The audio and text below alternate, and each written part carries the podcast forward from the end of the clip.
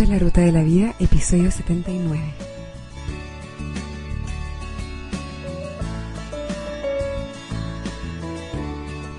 El tema de hoy, la vida no es un ranking.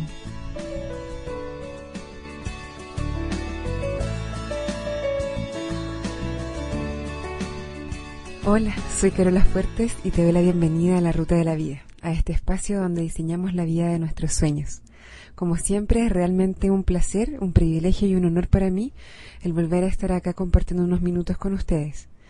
Agradezco todos los comentarios, mensajes y la cálida bienvenida que me han dado en esta temporada 2010 de la ruta.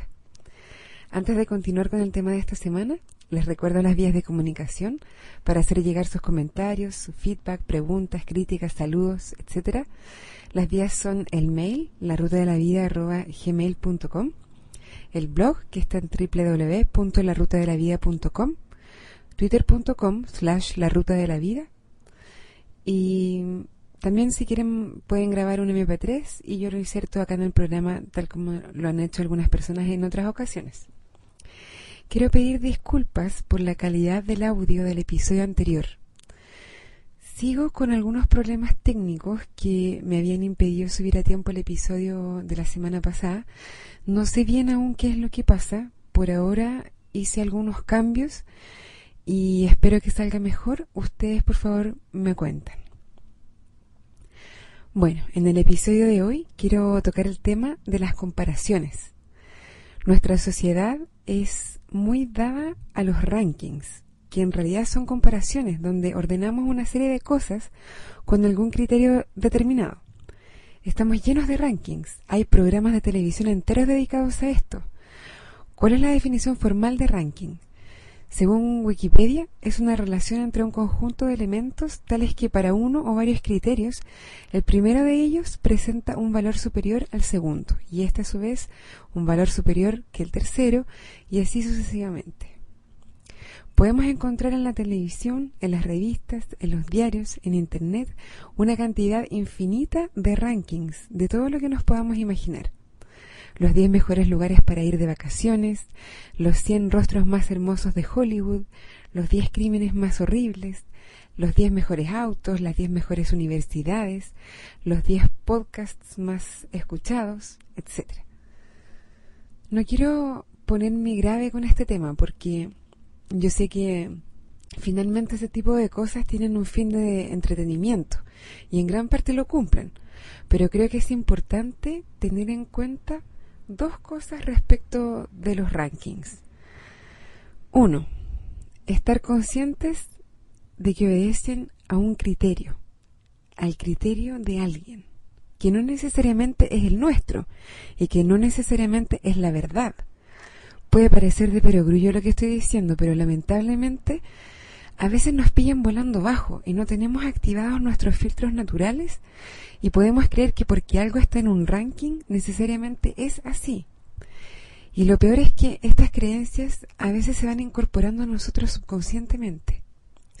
Entonces el consejo es siempre usar nuestro filtro crítico para saber qué consideramos mejor que qué, de acuerdo a nuestra propia opinión. Y la segunda cosa que encuentro que es, importante tener en cuenta eh, es que de alguna forma nos enseñan, tal vez un poco subconscientemente, a compararnos e insertarnos en uno o más rankings nosotros mismos. Caemos en el juego de compararnos y ordenarnos relativamente a otros, a nuestros amigos, a nuestros compañeros de trabajo, a nuestros hermanos, etcétera, y terminamos ordenándonos con respecto a alguno de estos grupos, situándonos en algún lugar dentro de algún ranking. Yo creo que hasta cierto punto es bueno compararse, pero hay que saber identificar cuándo la comparación es sana y productiva y cuándo es una comparación tóxica y poco constructiva. En el primer caso, una comparación sana y productiva es la que nos ayuda a darnos cuenta de lo afortunados que somos en algún aspecto, de lo bendecidos que hemos sido en algo o con algo, nos ayuda a ser conscientes de que hemos recibido regalos del universo, de Dios o de quien corresponda según nuestras creencias individuales.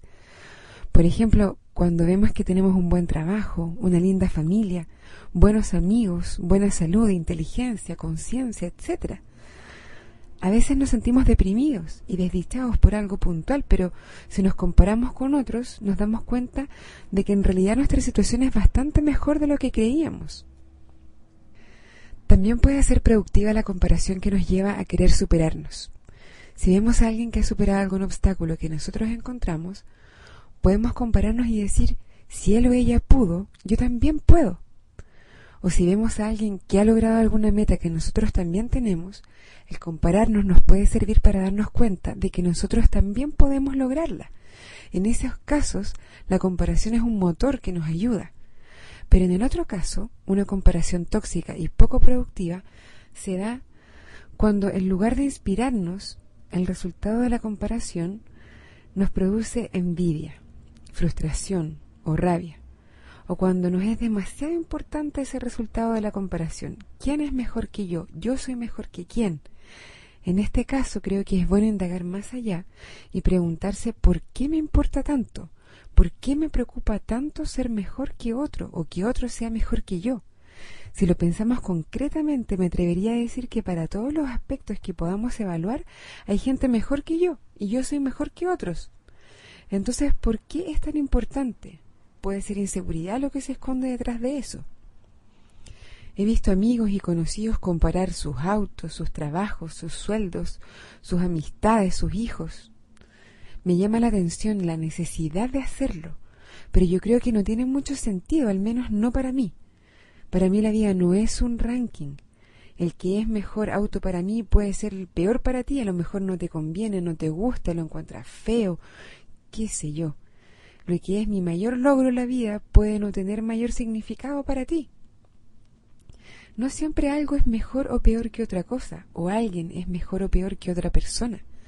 Pueden haber cosas diferentes e igual de buenas y efectivas, o igual de malas e inútiles.